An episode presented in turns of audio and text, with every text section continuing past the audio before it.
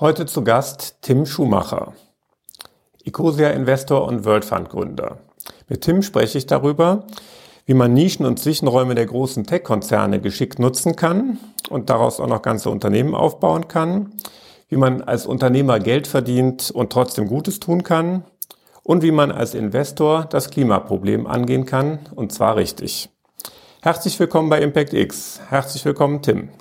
Hallo. Losgegangen ist es bei dir ja mit dem Thema Internet-Domains und irgendwas so in Richtung Internet. Erzähl mal, wie war das damals und wann war das? Ja, tatsächlich. Also sogar noch früher losgegangen. Ich habe äh, als, als Kind war ich so ein äh, kleiner Computer-Nerd, ähm, haben ganz viel gecodet, haben dann Fußballmanager gebaut für alle möglichen Vereine, äh, die auch verkauft, ähm, sind so dann irgendwie ins E-Commerce äh, gestolpert. Das war alles so Mitte der 90er. Ähm, äh, dann bin ich zum Studium nach Köln gegangen. Und äh, dann äh, am Ende vom Studium äh, hatten was, wir noch, was Technisches oder? Nee, ich habe ich hab angefangen tatsächlich mit Wirtschaftsinformatik mhm. ähm, und habe dann aber den Informatikteil irgendwie las, gelassen, weil ich dann gemerkt habe, es gibt andere, die können schon noch besser coden und ich interessiere mich aber für diese für die wirtschaftlichen Zusammenhänge und dann doch für äh, das Verkaufen am Ende des Tages mehr als für die tatsächliche Technologie oft. Und äh, mein, mein Mitgründer, der CTO dann von meiner ersten Firma, der war bei uns der, der Hardcore-Coder und so waren wir eigentlich ein ganz gutes Team. Das heißt, dass, äh, ich glaube, das zieht sich auch wie ein roter Faden bei dir durch, dass du eigentlich immer mit jemandem zusammen unterwegs warst und nicht, nicht unbedingt alleine, ne? Ja, absolut. Und ich bin, ich bin schon recht technisch. Also so für die, für die BWLer bin ich eher der Nerd. Mhm. Äh, für die Nerds bin ich dann doch irgendwie der doofe BWLer. Und was kam dann? Dann ging es im Studium Dann habe ich äh, weiter? im Studium habe ich dann äh, äh BWL studiert in, äh, in Köln und in Stockholm und äh, habe dann wirklich quasi in, in den letzten Monaten des Studiums äh, habe ich meine Diplomarbeit geschrieben zu dem Thema Preisfindung von Internetdomains und dann tatsächlich zu mhm. dem Thema auch die Plattform Sedo gegründet, eine Internetbörse für Domains und äh, ja, das war mein erstes großes Unternehmen. Die habe ich, die habe ich zehn Jahre geführt, äh, ein paar Jahre davon in den USA gelebt, irgendwann die Firma an die Börse gebracht, äh, durch einen alten Börsenmantel. Heute würde man irgendwie sagen, es ist ein Spec. Damals war das ein alter Börsenmantel, den unser äh, Hauptgesellschafter United Internet rumliegen hatte. Und äh, weißt, ja, du weißt, was damit auch CEO einer Nasdaq gelistet äh, Nicht Nasdaq, sondern Frankfurt. Wir waren im okay, Prime Standard mhm. in, der, in Frankfurt und äh, warum warst du dann in den USA? Was, äh, das war unser größter Markt. Mhm. Ähm, ich war ähm, ich war dann in Boston drei Jahre und äh, es war, gab so eine Phase, da haben wir gemerkt, wir wollen, wenn wir den amerikanischen Markt richtig angreifen müssen, müssen wir irgendwie vor Ort sein. Ähm, das war auch noch eine Zeit, äh, wo einfach viel weniger remote lief, wo man einfach dann doch noch auf Konferenzen gehen musste, mit Partnern mhm. sprechen musste und auch einfach so dieses Gefühl bekommen, wie tickt ein Markt. Dafür sollte man auch wirklich dort sein und wie in den meisten Internetmärkten, äh, sicher 50 Prozent des Marktes sind die USA und äh, Team dann auch? vor allen Dingen in Boston? Team, Team war gemischt, also wir hatten sicherlich hier mehr Engineering, Support, all diese Dinge ähm, haben wir dann auch versucht, Produkt- und Sales-seitig etwas mehr in den USA zu machen. Äh, einer meiner Mitgründer ist äh, mitgegangen. Ähm, der ist auch immer noch dort. Ich bin dann nach drei Jahren zurück. Es war aber auch so ein persönliches Ding. Ich hatte einfach auch Lust, mhm. ähm, äh, in die, in die USA, einfach nochmal was anderes zu machen und nicht nur äh, in Köln zu bleiben. Von daher war es sowohl was Persönliches als auch was, was wirklich Sinn machte fürs Business und äh, das war auf jeden Fall eine gute Zeit. Und wie bist du denn da rausgekommen? Per Exit oder? Ähm, ja, wir haben dann am Ende, äh, wir hatten die Firma an die Börse gebracht und äh, dann am Ende ähm, haben wir ähm, die Anteile, den Rest der Anteile, die wir noch hatten, auch an United Internet verkauft. Die haben dann Squeeze-Out wieder gemacht und äh, die Firma war dann, die war, wir hatten etwa 400 Mitarbeiter, über 100 Millionen Euro Umsatz, aber das ist dann doch eine Größenordnung, wo wir gemerkt haben, es ist eigentlich zu klein, um börsennotiert zu sein. Und mhm. ähm, zu unseren Hauptversammlungen kam vielleicht ein Analyst und irgendwie zehn Senioren, die äh, gerne Würstchen essen.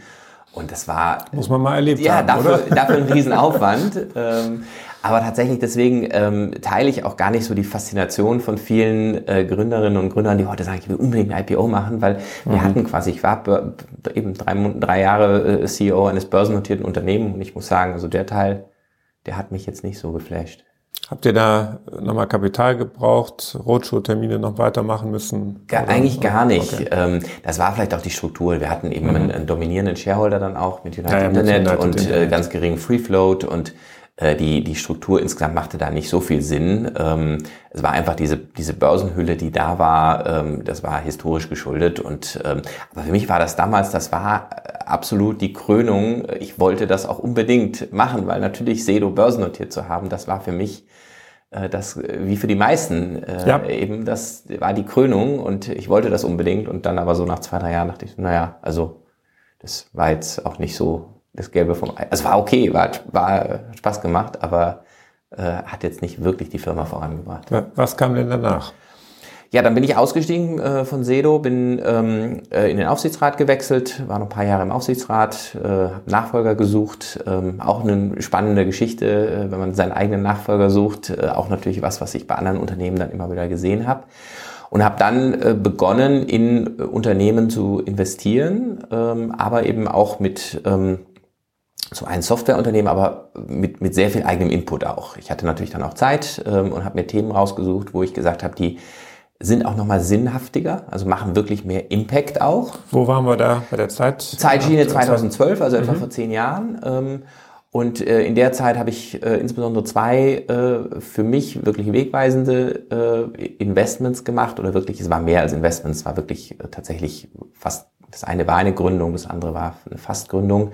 Ähm, und das eine war IO, das ist die Firma hinter AdBlock und AdBlock Plus. Ähm, ist jetzt der Weltmarktführer für äh, Werbeblocking im Internet. Ähm, die Software kennt sicher der eine oder andere, ist so ein kleines rotes Stoppschild, was man oben im Browser hat und dann äh, befreit es einen von lästiger Werbung, eben YouTube zeigt keine Werbung mehr, die ganzen äh, Zeitungen haben keine Pop-up-Banners mehr und so weiter. Wie, wie, funktioniert denn das Geschäftsmodell? Kannst du das mal ein bisschen ja, erklären? Das, das Geschäftsmodell hier ist... Ist ja schon was älter, aber wahrscheinlich genau, wissen es ja immer noch nicht. Ist schon was älter, ist tatsächlich, die Firma hat jetzt gerade äh, zehnjähriges gefeiert, ähm, ist mittlerweile auch eine gute Firma, hat äh, über 250 Mitarbeiter, dürfte nächstes Jahr die 100 Millionen Euro Umsatzgrenze knacken und ähm, äh, das Geschäftsmodell ist äh, eigentlich recht simpel. Das besagt, dass wir äh, wir sind so eine Art TÜV für Werbung. Wir, unsere, unsere Grundphilosophie ist, dass nicht alle Werbung schlecht ist, sondern eigentlich nur nervige Werbung schlecht ist. Und so haben wir einen Kriterienkatalog entwickelt mit unseren Nutzern zusammen und mit verschiedenen Stakeholdern und gesagt, ähm, bestimmte Werbeformen sind ausgeschlossen, also zum Beispiel Videowerbung oder große blinkende Banner und äh, ganz viele Sachen sind ausgeschlossen, aber eben Dinge wie jetzt kleine Textwerbung, äh, ein statisches Banner, was schön irgendwie an der Seite ist, ähm, die sind erlaubt und sind auch ermutigt, weil die Publisher müssen ja auch irgendwie Geld verdienen. Und so haben wir versucht, diesen, diesen Konflikt eigentlich zwischen Nutzerwillen auf der einen Seite möglichst wenig Werbung und mhm. Publisherwunsch alles vollballern äh, irgendwie zu entschärfen und einen Kompromiss zu bauen. Und für diese Zertifizierung lassen wir uns bezahlen und dann äh, sind eben diese, diese zertifizierten Anzeigen nennen wir Acceptable Ads und äh, die sind eben das, wo wir sagen, das ist ein nachhaltiger Kompromiss. Also von daher Von wem lasst ihr euch bezahlen? Vom, äh, vom, äh, vom Publisher. Ähm, mhm. Der Publisher zahlt also dafür und äh, eben die Idee ist dann, dass es ein, ein, ein, also ein, ein nachhaltiges Gleichgewicht, wo man sagt, man, man äh, gleicht diese Interessen aus. Der Publisher und kriegt also faktisch weniger. Der, Geld.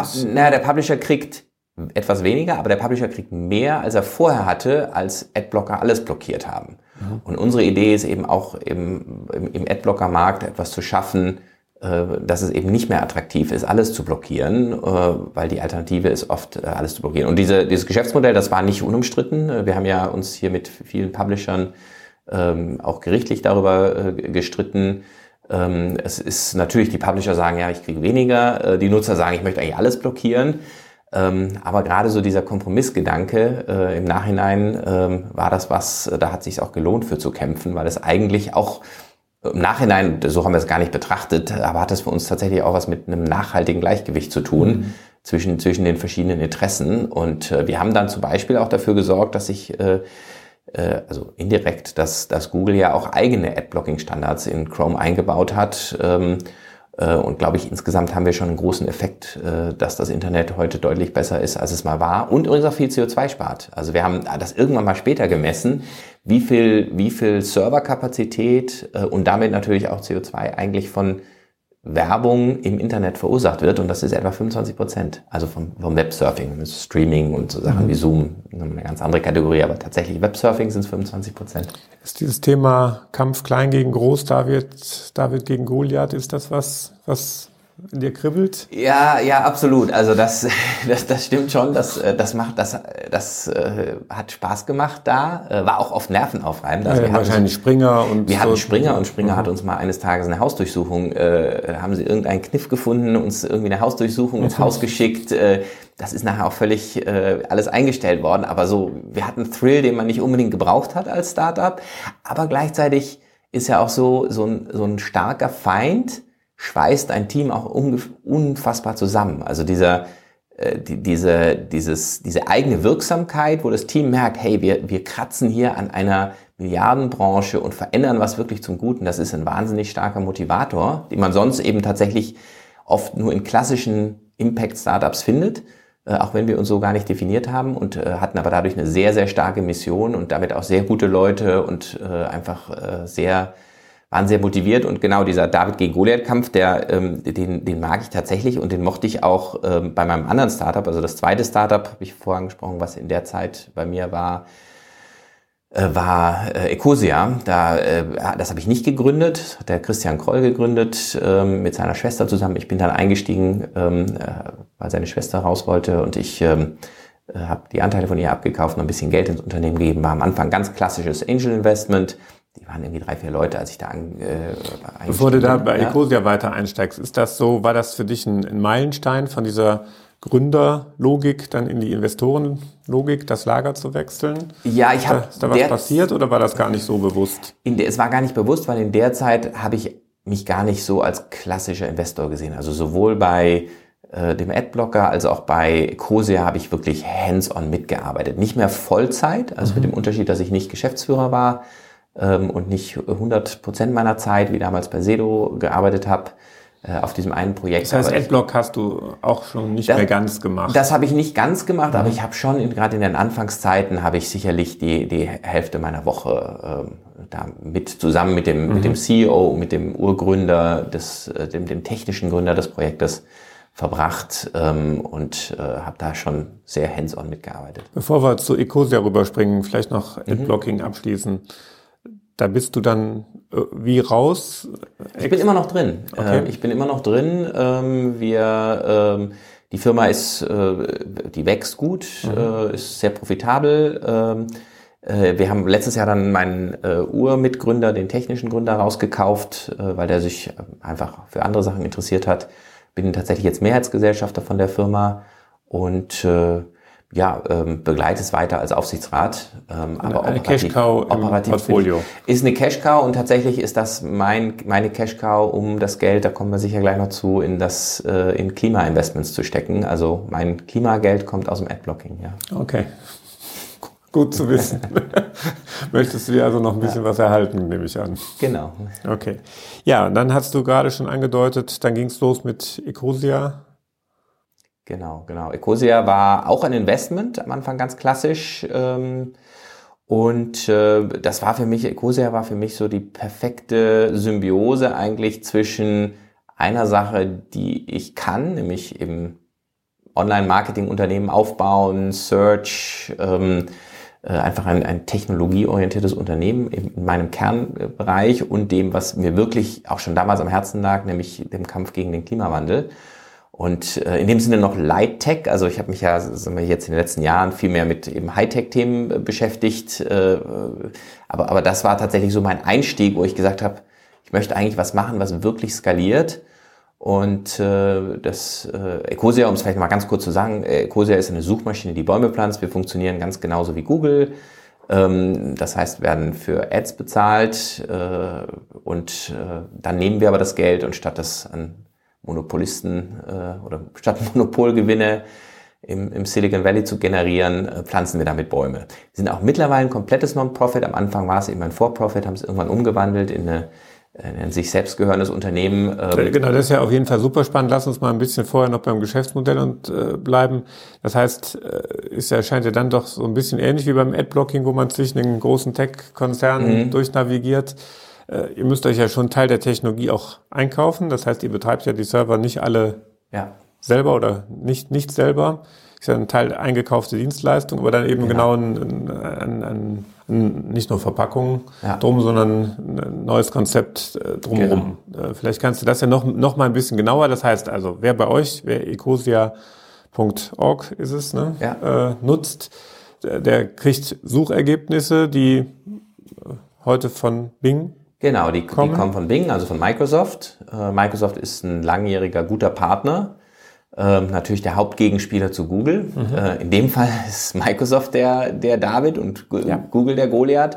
Gleichzeitig müssen wir uns natürlich in dem Ökosystem bewegen, äh, insbesondere Google als ähm, Betreiber von Chrome, dem größten Browser, genauso Apple natürlich mit Safari äh, und so weiter, bewegen wir uns natürlich in einem Haifischbecken äh, auch von wieder unterschiedlichen äh, Monopolisten oder zumindest Oligopolen. Ähm, Partnern mit manchen, ähm, das ist tatsächlich ein, äh, auf jeden Fall eine, eine große Herausforderung. Stakeholder Management. Stakeholder Management, Feinsten. ja, vom Feinsten, absolut, ja. So, und ihr, ihr, habt dann aber, also ihr nutzt dann nicht nur die entstehenden Gewinne, um Bäume mhm. zu pflanzen, äh, sondern ihr wollt ja dann auch an den, oder macht an, an den Suchergebnissen ja doch durchaus noch etwas mehr als einfach nur eine Bing-Suche. Ne? Genau, also wir reichern diese Suchergebnisse, die Suchergebnisse an mit, ähm, mit insbesondere Nachhaltigkeitsinformationen. Also so die Endvision ist eigentlich, dass ähm, Ecosia auch, auch im normalen Alltag für den Nutzer Ratschläge gibt, gemäß natürlich der Nutzerpräferenzen, was sind eigentlich die richtigen Produkte, was sind äh, klimafreundliche Unternehmen, was sind eben klimafeindliche Unternehmen. Also diese Informationen ganz natürlich Teil der Entscheidungsgrundlagen werden. Äh, heute ist es ja mhm. so, man geht auf Google, der der am meisten zahlt äh, und am relevantesten, der ist oben. Ähm, äh, aber Nachhaltigkeitskriterien zum Beispiel fliegen, fließen da überhaupt nicht ein. Ähm, und tatsächlich reichern wir damit die Suche an. Ähm, und investieren da auch relativ viel Geld in diese, in, in die Algorithmen, die die zusätzliche Intelligenz da, Nachhaltigkeitsintelligenz. Und ich denke, was man ja auch ganz gut sieht, ist, dass es ja nicht nur ihr als Unternehmer ein bisschen was anders macht. Jetzt war es ja gerade schon mal so auf dem Weg dahin, dass dann auch, wem die Firma gehört und wie er das organisiert hat, ist, glaube ich, nochmal ein interessantes Feld, sondern dass auch der User selber einfach dann doch einen Unterschied machen kann, nämlich euch nutzen. Absolut. So, ich glaube, das ist ja in, dem, in der gesamten Impact-Logik äh, regelmäßig etwas, was man sieht. Es nutzt, nutzt nicht einfach nur Impact Investing, ja. Impact Unternehmer, Mitarbeiter, die dafür brennen, sondern es braucht dann auch noch irgendwie ein Umschalten im Kopf, ein Switch ja. bei, beim User, der einfach was anders macht, beim Benutzer, beim Endkunden. Und ich glaube, äh, das, das zeigt das ja ganz deutlich. Äh, kann, kann man ja auch eigentlich nur einen Aufruf ja. starten, nutzt Ecosia, wenn ihr Bäume pflanzen wollt. Ne? Ja, ja, absolut. Das und ist das, äh, ne, erstmal jetzt das, dasselbe technische Ergebnis und äh, man schafft es einfach, äh, dass die Monopolgewinne nicht ganz so groß sind, sondern genau. dass man sich ein bisschen dazwischen bewegen kann. Ne? Genau, das ist einfach eine, die, die einfachste und kostenlose Variante, wie jeder was fürs Klima tun kann. Das ist ja die Grundlogik. Viele mhm. andere Dinge zu verändern sind ja schmerzhaft. Ja, kein Fleisch zu essen, nicht zu fliegen, äh, nicht zu heizen, all diese Dinge sind auch wichtig und ich glaube, jeder hat bei den unterschiedlichen Dingen verschiedene Schmerzgrenzen, aber tatsächlich äh, so eine Sache wie seine Suchmaschine umzustellen, einfach nur um es in Perspektive zu, zu rücken. Ähm, also jede äh, Suche bindet im Schnitt, äh, wenn man das wieder umrechnet über die Bäume, ein Kilogramm CO2. Äh, der normale ähm, äh, der normale Internetnutzer macht mehrere, äh, mehrere tausend Suchen im Jahr. Das heißt, wir, wir reden über einen zwar noch einstelligen, aber immerhin signifikanten äh, Tonnenbereich an CO2, äh, die quasi in dem Sinne geoffsettet werden durch die Baumpflanzprojekte und damit schon einen signifikanten Teil des, des Footprints äh, eines normalen äh, Westdeutschen jetzt. Könnt, das heißt, könnt ihr mit äh, aus dem Gewinn tatsächlich die eine einzelne Suchanfrage komplett offsetten oder sogar noch mehr? Die, die Suchanfrage selber ist, ist äh, immer geoffsettet. Also Google sagt ja zum Beispiel auch, wir sind äh, carbon neutral. Das ist nicht so wahnsinnig schwierig. Eine Suchanfrage braucht im Schnitt etwa drei Gramm CO2. Das zu offsetten ist wenig. Wir haben einen positiven mhm. Beitrag von etwa einem Kilo, also etwa das 300-fache. Ähm, äh, und das, das ist natürlich das Relevante, weil damit müssen wir, äh, und wir nehmen ja einen, einen signifikanten Anteil unserer alles unsere Gewinne, aber etwa 50, 60 Prozent der Umsätze und stecken die komplett in Baumpflanzprojekte. Der Rest ist natürlich nötig, um Server zu betreiben, ja. äh, die Mannschaft, die das Ganze macht, Hast du da mal was zu Größenordnung, ja. Umsatz, äh, wir liegen jetzt Mannschaftsgröße? bei, ja, wir liegen jetzt sind etwa 100 Mitarbeiter, äh, 40 Millionen Umsatz im Jahr, 20 Millionen Profit. Profit, wie gesagt, komplett in Bäume. Ähm, das sind so die groben Größenordnungen. Mhm. So, und dann macht er mit dem Projekt ja noch ein bisschen was anderes anders. Äh, und ich glaube, das ist auch nochmal ganz spannend, wenn man sich mal so Modelle, Philanthropie-Modelle mhm. oder Tu-Gutes-Projekte von vielen Unternehmern anschaut. Ähm, Bill Gates und definitiv äh, kein Bashing, sondern einfach nur, er steht ja für ein Modell. Ich verdiene mit der einen Seite Geld oder hab mhm. Geld verdient und versuche dann mit, mit einer anderen, mit einem anderen mhm. Ich in irgendeiner Form Gutes zu tun. Und da ist ja die Impact-Logik klar anders, weil ich ja versuche, mit dem Kernunternehmen selber genau. schon einen, ja. einen positiven Impact, die richtige Richtung äh, einzuschlagen. Und ich denke, da ist Ecosia einfach auch ein, auch ein tolles Beispiel, weil ihr das bisschen Unternehmensform mhm. äh, gebracht habt. Vielleicht kannst du da nochmal ein bisschen Ja, erzählen. absolut. Also ich, erstmal, ich glaube, es braucht beides. Es braucht äh, eben zum Beispiel mein ich habe ja durchaus auch Geschäftsmodelle, wo ich äh, rein Geld verdiene und das dann wieder in andere Sachen stecke. Das ist genauso, finde ich, gut und legitim. Mhm. Ähm, äh, es geht ja auch nicht mit jedem Geschäftsmodell Gutes zu tun. Ähm, aber eben tatsächlich braucht die Welt, glaube ich, auch eben diese Geschäftsmodelle, die inhärent klimapositiv in dem Fall zum Beispiel sind. Und bei Ecosia ist das, war das immer schon so vom Geschäftsmodell. Wir waren aber am Anfang eine ganz normale GmbH und dann haben wir uns irgendwann vor ein paar Jahren haben wir gesagt, so irgendwie kann das nicht richtig sein bei dieser Art von Modell, weil Ecosia ist ja wie so eine Art fast digitale Spendenbüchse. Also der Nutzer nutzt Ecosia, damit gespendet wird und dann haben wir gesagt, nee, also wenn daraus jetzt irgendwie Christian oder Tim Geld verdient, fühlt sich nicht richtig an. Äh, lass uns das Unternehmen eben umwandeln in ein Non-Profit. Dann haben wir uns verschiedenste Non-Profits angeguckt, sei es Vereine, sei es Stiftungen, sei es GmbHs, da gibt's ja verschiedene Modelle. Ich glaube, die haben alle ihre Vor- und Nachteile. Das sind aber oft Nuancen ähm, und sind dann aber in der auf ein relativ neues Modell gestoßen, die Stiftung Verantwortungseigentum, die äh, sich selbst gehörende Unternehmen äh, fördert und äh, wir mochten das Modell, weil es, wir hatten das Gefühl, es, es, es lässt uns sehr viel unternehmerische Freiheit. Wir sind also nicht Teil eines eines rigiden Stiftungsregimes. Ähm, man hat natürlich auch Nachteile, zum Beispiel man mhm. zahlt Steuern, aber grundsätzlich bin ich nicht, äh, oder haben wir alle gesagt, Steuern sind wichtig, sind ein ja. wichtiger Baustein äh, des sozialen Friedens und äh, der Fairness und der, der Gleichheit einer Gesellschaft. Und deswegen ist das völlig okay, wenn Ecosia auch Steuern zahlt und dann, was halt nach Steuern übrig bleibt, pflanzen wir davon Bäume. Und so kommt es halt, dass wir, glaube ich, in Deutschland mehr Steuern zahlen als Google, also zumindest mehr Gewinnsteuern.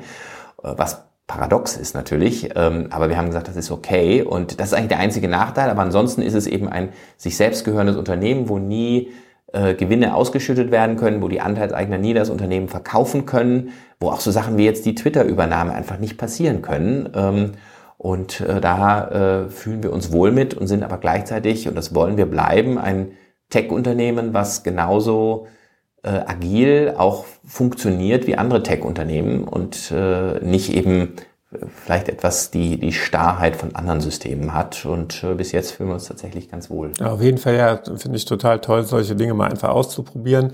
Was, was bedeutet es im Detail? Du hast, auf, du hast die Steuerebene gerade schon, äh, schon mal erläutert.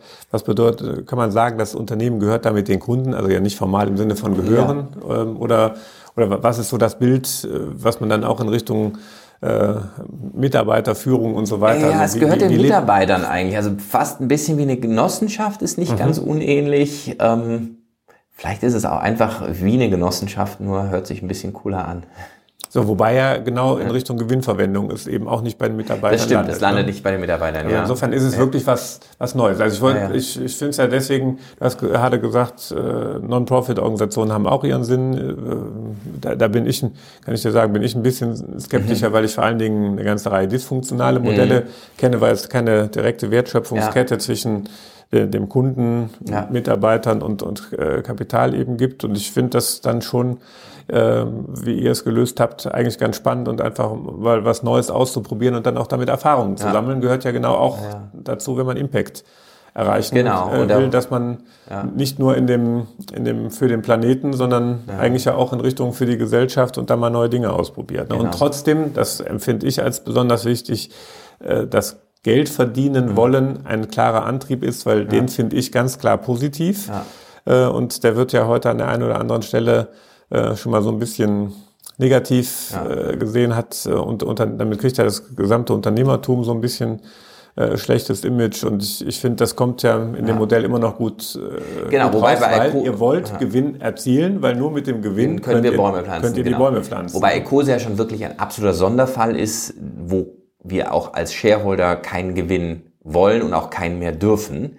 Ähm, bei allem anderen bin ich total bei dir. Ähm, äh, Unternehmen sollen auch Gewinn machen und äh, das motiviert ja auch wieder Investoren zum Beispiel wieder in neue äh, neues Geld reinzustecken in Unternehmen und wenn ein Unternehmen zum Beispiel klimapositiv ist, dass da am Ende die Leute, die das äh, aufgesetzt haben, auch daran gut verdienen im Normalfall, ähm, das ist äh, total wichtig auch als, als Motivator.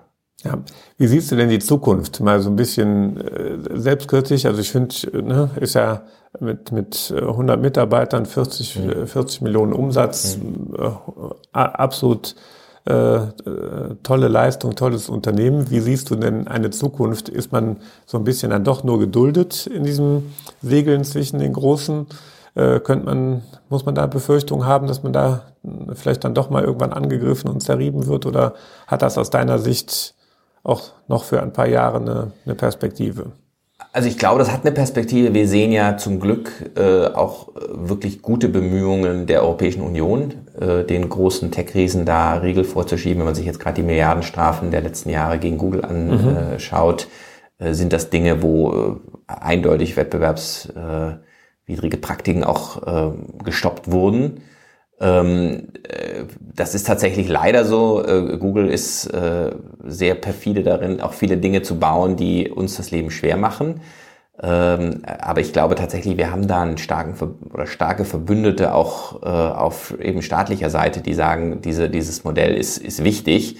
Aber es ist natürlich ein, ein ständiger Kampf. Also ich glaube nicht, wir wachsen jedes Jahr. Ich glaube auch, so wie die Systeme sind, wir es besteht jetzt keine Gefahr, dass wir von heute auf morgen äh, abgeschaltet werden. Äh, das ging ja auch jetzt technisch gar nicht, weil wir mittlerweile ja in so vielen Zahlen verzahnt, aber es ist natürlich ein ständiger Kampf auch, äh, dass man, dass man nicht ähm, durch eben wettbewerbswidrige Praktiken so langsam zerrieben wird. Ähm, die, die großen Tech-Konzerne machen diese Sachen ja auch nicht so von heute auf morgen, weil dann macht's so ein bisschen wie mit dem Frosch, das Beispiel, wenn man den Frosch in ein, äh, in ein Wasserglas setzt und das Wasser erwärmt, dann verbrennt er irgendwann, wenn man in heißes Wasser springt, springt er raus und, äh, und die, die Tech-Konzerne sind da sehr schlau darin, ihren Konkurrenten langsam das Wasser abzudrehen. Ähm, aber da muss man halt einfach krass dagegenhalten. Mhm. Seid, seid ihr heute bei mobilen Endgeräten, schafft ihr es da in die, in die Standardsuche rein? Wir sind äh, da jetzt mittlerweile überall drin. Da hilft es uns natürlich tatsächlich auch ein Non-Profit zu sein, mhm. weil wir einfach sehr, sehr glaubwürdig sind. Ja. Äh, wir sind zum Beispiel die einzige europäische Suchmaschine, die bei Apple vorinstalliert ist. Mhm. Also wenn du ein iPhone hast, äh, kannst du fünf Suchmaschinen auswählen. Ja, das sind die ganz großen dabei, natürlich Google, Yahoo, äh, Bing. Dann ist noch DuckDuckGo als amerikanische Privacy-Suchmaschine dabei und äh, Ecosia. Das, that's it. Sehr cool. Jetzt, eigentlich müssen wir ja unbedingt zum World Fund kommen, aber vielleicht, damit wir zumindest die, in der Chronologie, machen mhm. wir vielleicht noch einen kurzen Schwenk in Richtung SaaS Group.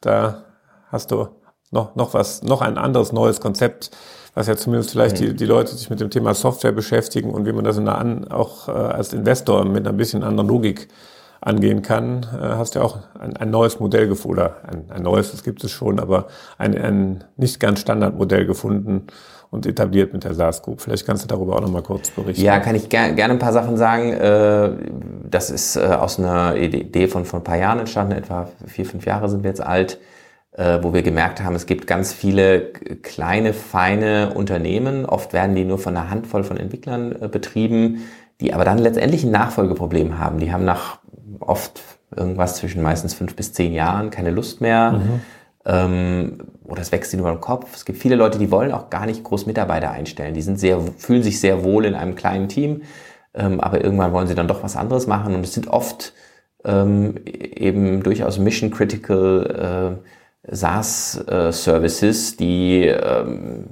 ganz konkret irgendwas machen im Online-Marketing, im SEO, Productivity-Tools, äh, viele DevOps-Tools, Dev-Tools haben wir.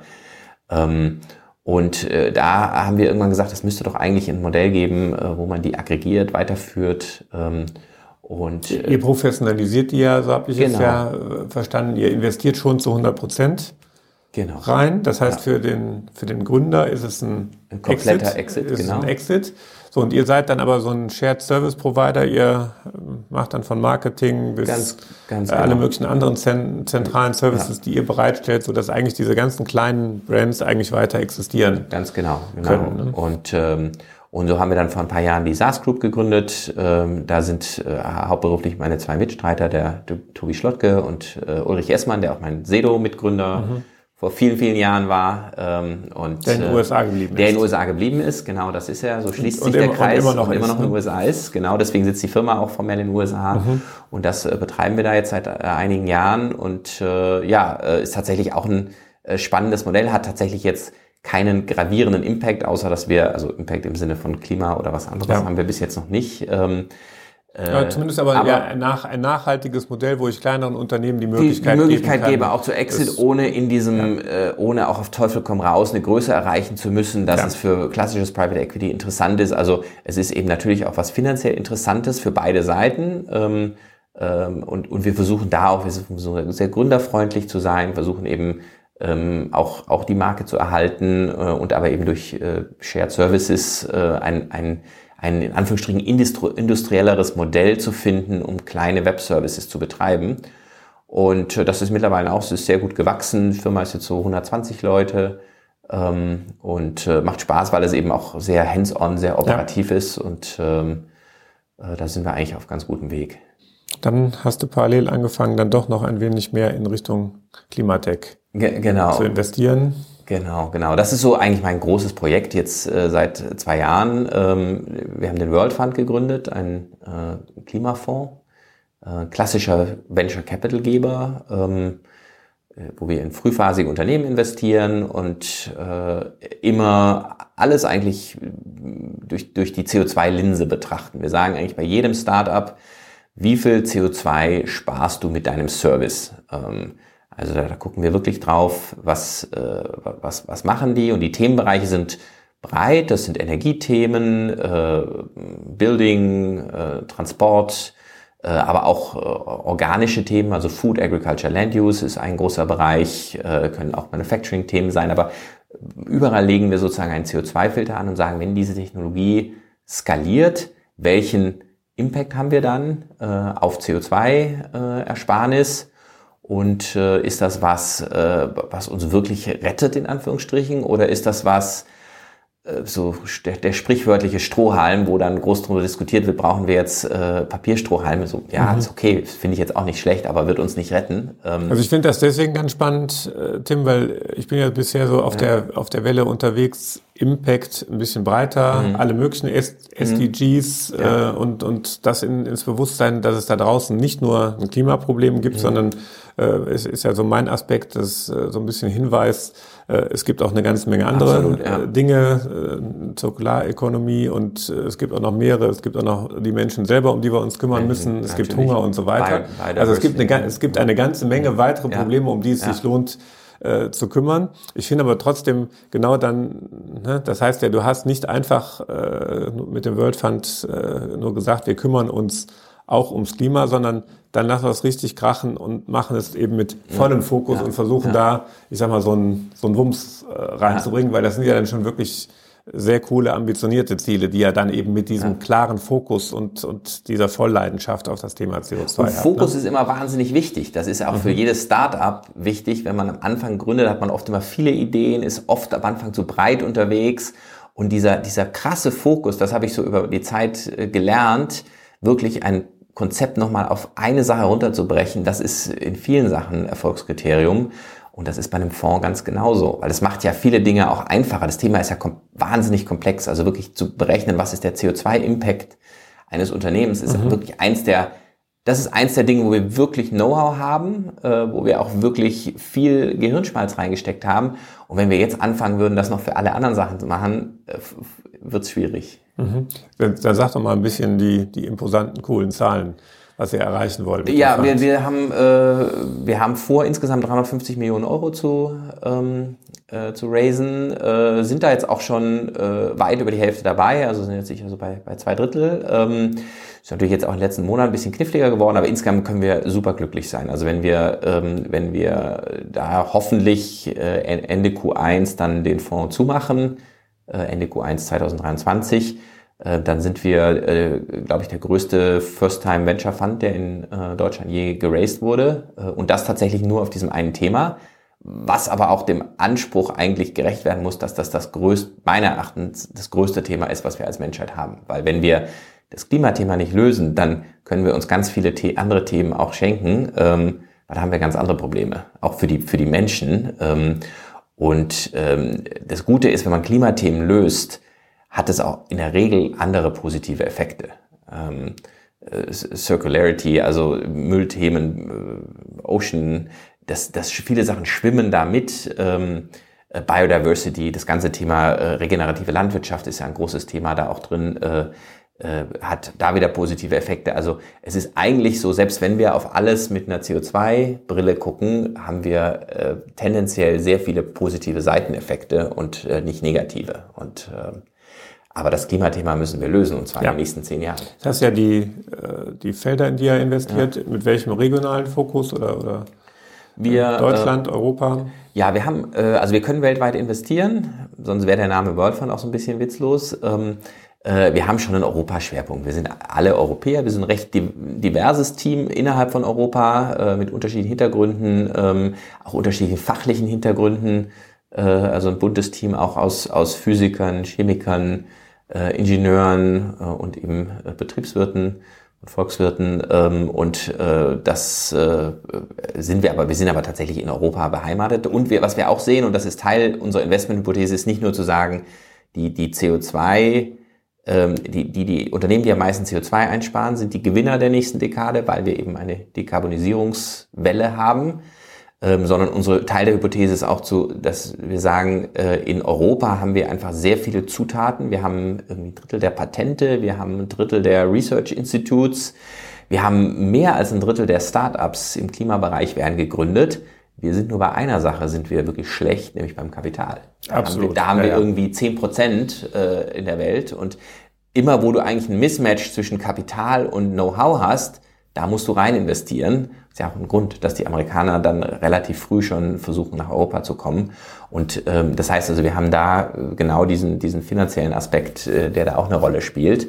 Und das macht es natürlich für, für, für Investoren dann wieder attraktiver, als wenn wir sagen, nee, wir wollen hier nur irgendwie. Ja, genau. Und dann du hast also das Team gesagt, ihr sitzt in in München. Das ist, glaube ich, auf jeden Fall ja eine, mhm. eine, eine, gute Basis. Aber du selber bist Kölner, mhm. bist jetzt von, von Köln hier nach Aachen rübergekommen. Äh, hier in Aachen gibt es eine ganze Menge coole Startups, die eigentlich ja. auch genau das brauchen. In NRW ja. gibt es noch coole andere Unis, äh, die die Deep Tech Gründer hervorbringen. Aber was denen fehlt, ist eigentlich ja mal so ein Impuls, ein bisschen mhm. größer zu denken, äh, sich auf was mehr zu trauen und, und dann aber auch Kapital mhm. zu äh, bekommen ja. und zu finden. Ne? Ja, genau. Nee, Aachen ist super. Ich, äh, wir haben äh, Daria, meine Mitgründerin beim World Fund, äh, wir haben zusammen in GridX äh, investiert, ein Aachener RWTH äh, Startup, dann an E.ON verkauft. Wir haben jetzt gerade ein Termsheet unterschrieben. Hoffentlich in zwei Wochen ist Signing, äh, auch RWTH Aachen, äh, Ursprung äh, haben uns gestern noch mal eins angeguckt. Also Aachen ist fantastisch, was da rauskommt. Ähm, und genau, wir sind, wie du sagst, wir sind äh, dezentral. Also wir sind ein, sozusagen ein Kind der Pandemie. Wir sind mitten in der Corona-Krise 2020 ist die Idee entstanden und äh, von daher sitzen wir in Berlin, München, äh, Köln und Amsterdam äh, verteilt. Ähm, und äh, das klappt aber eigentlich ganz gut. So, und jetzt, als ich eben gefragt hatte, du sollst mal was über die Zahlen sagen. Mhm. Du hast jetzt die, die Fondsgröße ja. gesagt.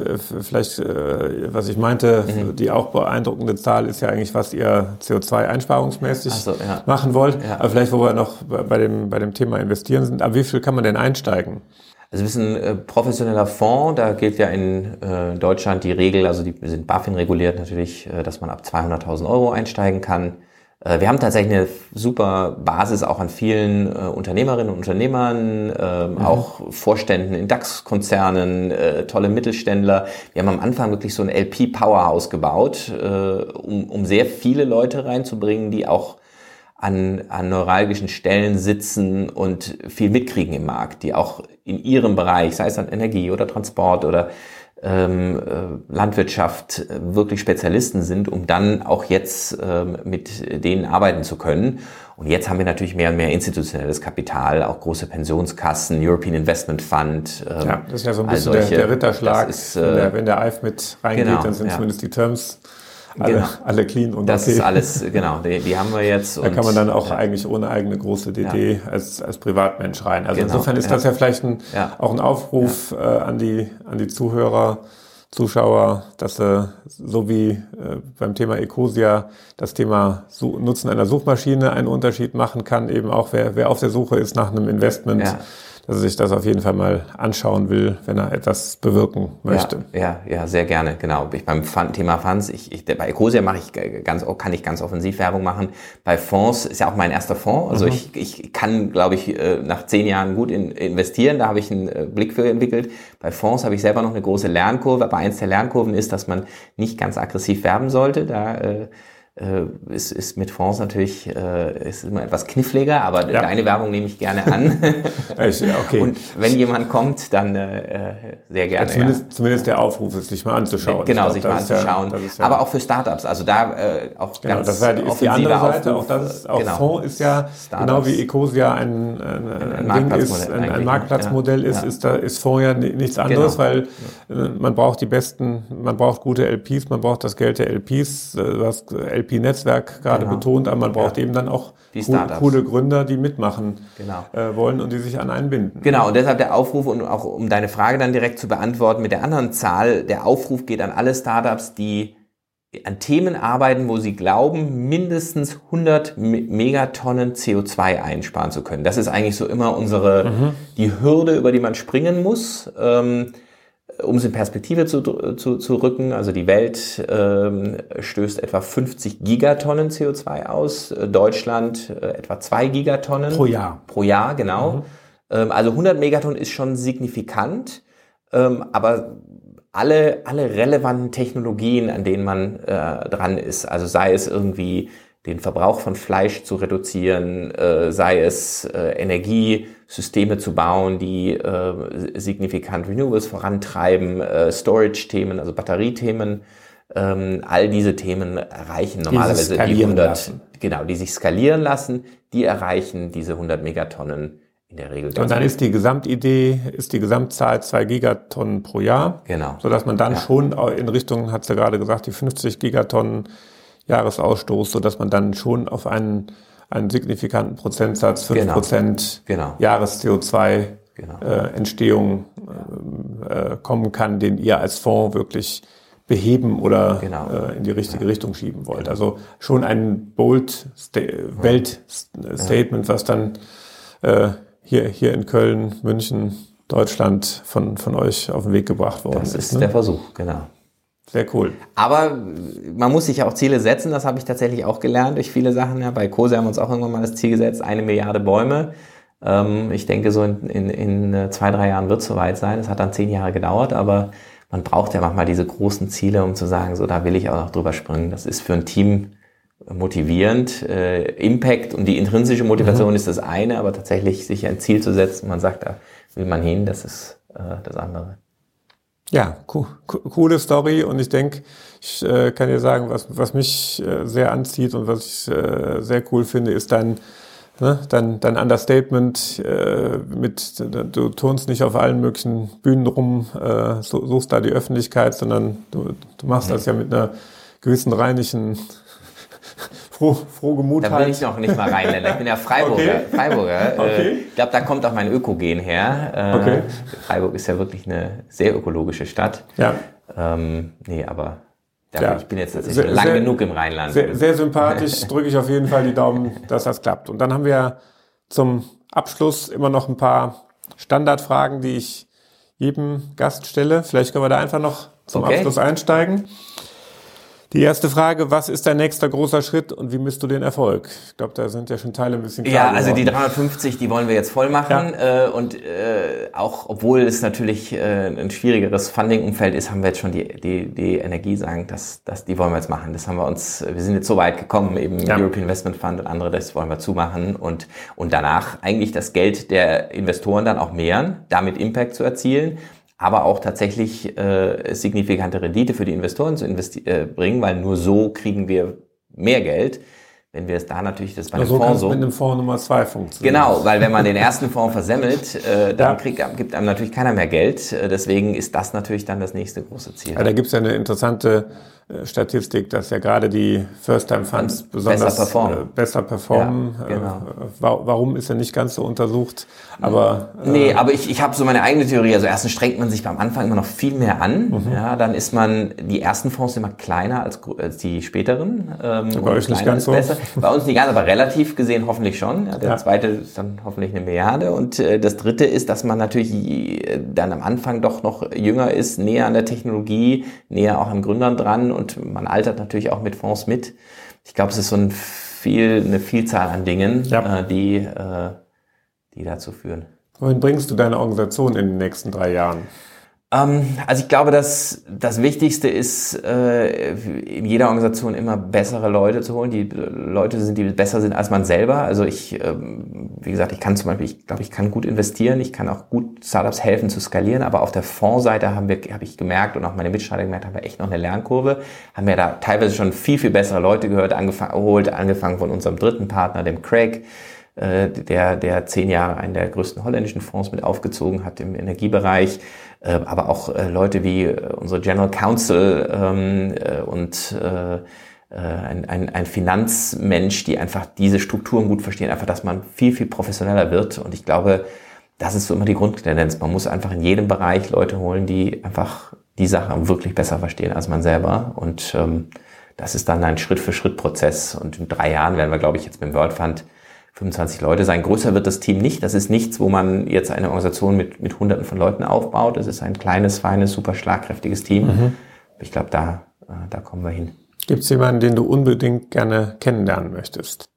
Ähm, du hast vorhin mal Bill Gates erwähnt. Das ist tatsächlich so eine Ikone meiner Kindheit. Ich bin kein großer Biografienleser, aber Bill Gates habe ich mal, glaube ich, mit 13 oder so eine Biografie gelesen. Die würde ich tatsächlich mal gern kennenlernen. Also diesen, diesen Spagat auch zwischen äh, Impact äh, aus dem For-Profit-Geschäft raus und so. Ich finde, da hat er sich sehr früh, mhm. bevor es modern wurde, äh, auch über viele Themen Gedanken gemacht. Also tatsächlich. Glaube ich auch. Ist schon eine Art Wegbereiter. Wäre der äh, ja, Äh, ja. relativ weit oben bei mir. Mhm. Was war denn dein letztes Projekt oder Vorhaben, was nicht so ganz geklappt hat, wie du es dir vorgestellt hast? Im, Im Venture-Geschäft ist es ja natürlich sehr häufig. Also Venture bedeutet ja Risikokapital und äh, Im Frühphasengeschäft, also meinen Angel Investments gehen locker ein Drittel der äh, Startups, ähm, äh, die werden nichts. Oder man macht am Ende einen Face-Saving-Exit an jemand anderen, um den Gründern sozusagen den Schmach zu ersparen, dass sie es einfach dicht machen müssen. Und ähm, Einfach habe ich da viele Projekte, die nicht funktioniert haben, aber ich finde, das gehört Teil zum Geschäft und ist nichts, ähm, ja, ist, äh, will ich als kein Einzelfall raus ähm, äh, sozusagen rausstreichen wollen, weil das irgendwie Teil des Venture-Geschäfts ist, dass manche Sachen ja. super funktionieren und andere eben nicht. Und was hast du aus deinem letzten großen Fehler, den du selber so betrachten würdest, gelernt?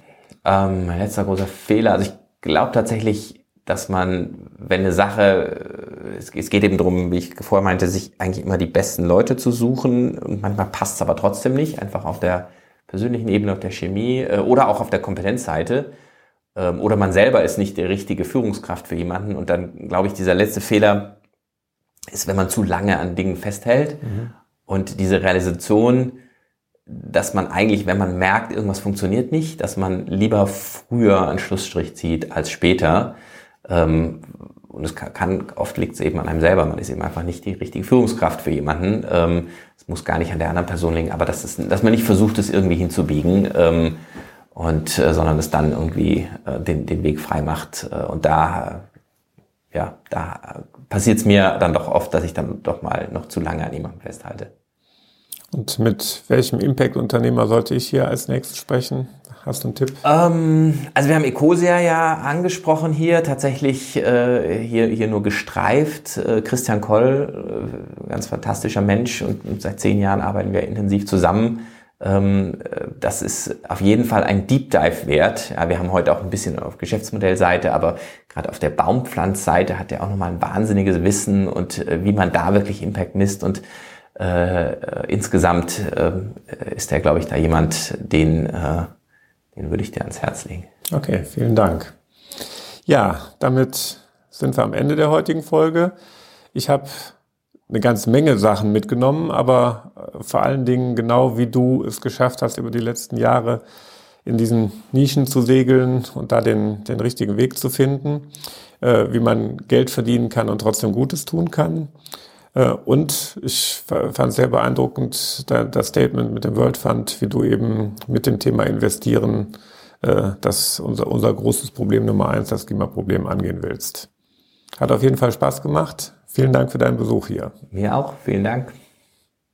Bleibt mir nur noch der Hinweis, Fragen und Anregungen gerne an impactx.stefanfritz.de.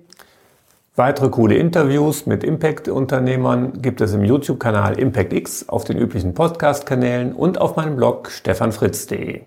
Ich freue mich auf euer Feedback. Bis zum nächsten Mal, euer Stefan.